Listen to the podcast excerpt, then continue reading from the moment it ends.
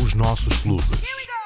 Olá e sejam bem-vindos a mais um episódio dos nossos clubes. Desta vez vamos até à Bank Venue, que nasceu em 2015 em Torres Vedras. Eh, É um projeto independente e privado. As atividades que nós fazemos aqui regularmente, maioritariamente música, música, concertos ao vivo, de sempre de bandas originais. É a única regra que nós temos aqui na casa. As bandas têm que ser sempre originais.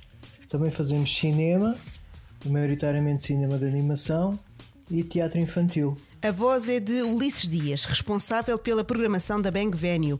É ele que nos vai levar a conhecer melhor este projeto que está a fazer seis anos e que chega a vários públicos. Conta-nos, Ulisses, que tudo começou com um sonho. Eu, quando era mais novo, também gostava de música e tinha as minhas bandas e por aí fora. E quando terminei a faculdade em Lisboa e voltei para Torres Vedras, senti uma grande falta de, de atividade, assim, digamos, mais, mais alternativa.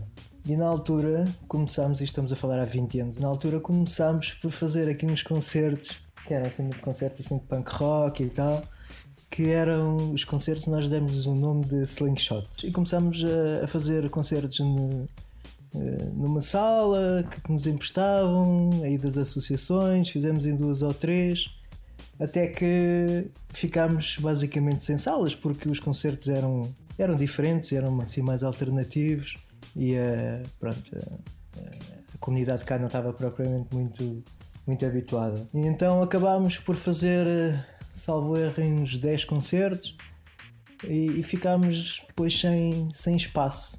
Entretanto, o projeto que era para ser concertos, maioritariamente também já incluía cinema nessa altura. Aconteceu uma coisa curiosa que nós íamos, íamos ter, eh, íamos às empresas para pedir patrocínios e coisas do género e costumávamos apresentar um site que, que nós tínhamos na altura. E o que é que nós começámos a reparar? Começámos a reparar que eles davam-nos o patrocínio, mas pediam para nós lhes fazermos um site. Pronto, é, foi, era assim que nós conseguíamos alguns patrocínios para fazer os concertos, em troca de sites. E isso evoluiu, acabou por evoluir eh, para, para uma empresa de, de, de web design.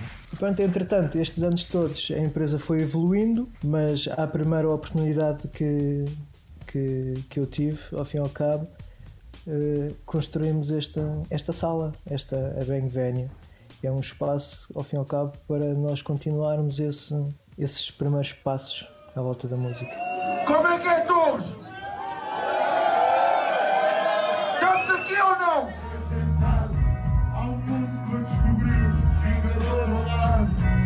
Ver comigo buscar. Um sonho que logo se transformou em luta luta para encher salas e criar públicos até que conseguiram fazê-lo. Do início, nós estamos a falar de, de zonas eh, mais afastadas de Lisboa, não é?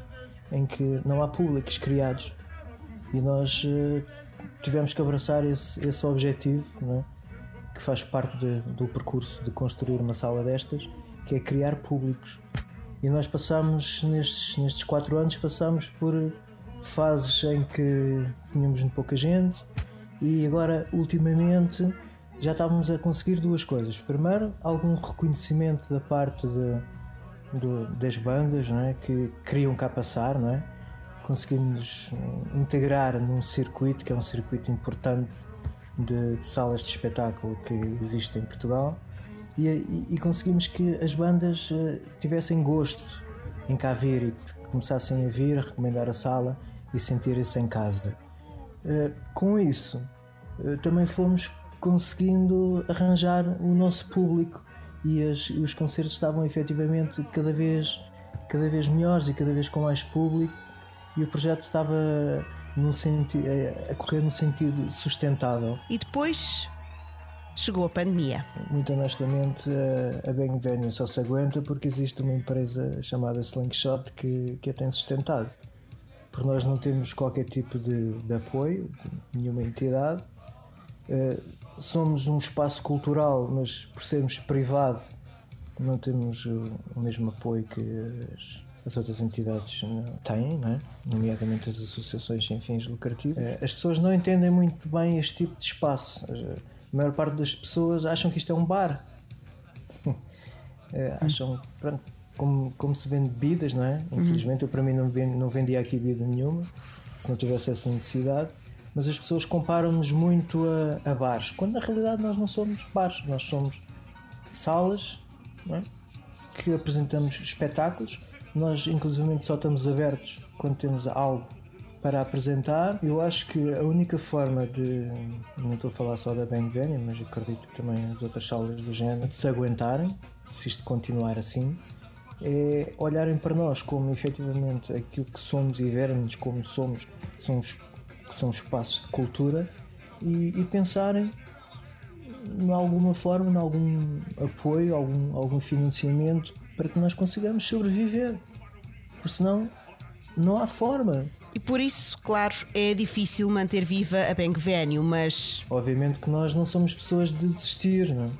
Nós para construirmos um, um espaço destes não foi com o objetivo de, de desistir. não é? Nós sabemos perfeitamente que um espaço destes demora eh, a ser construído. Mas Claro. não, não estávamos à espera pronto, de uma situação destas, nem nós nem ninguém. Mas nós gostávamos que olhassem, olhassem para nós não é? de outra forma.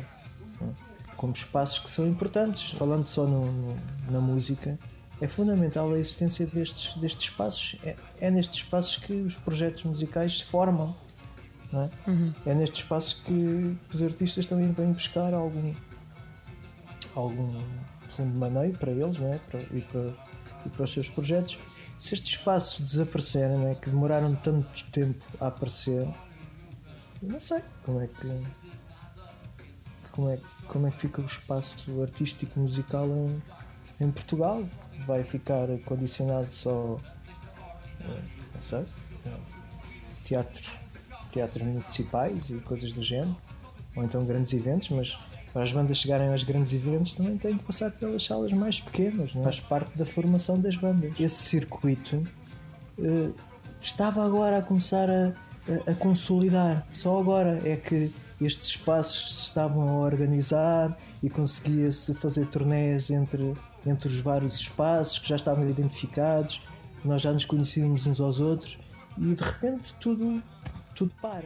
o apelo é ao apoio e ao respeito pelos clubes pequenos, essenciais para que a música portuguesa floresça e cresça. A Bang Venue sabe que nada dura para sempre, mas continua o trabalho para se manter por muito mais tempo. Vai, Vênus, vai! Lindos! A mais uma família, vamos lá! Nada!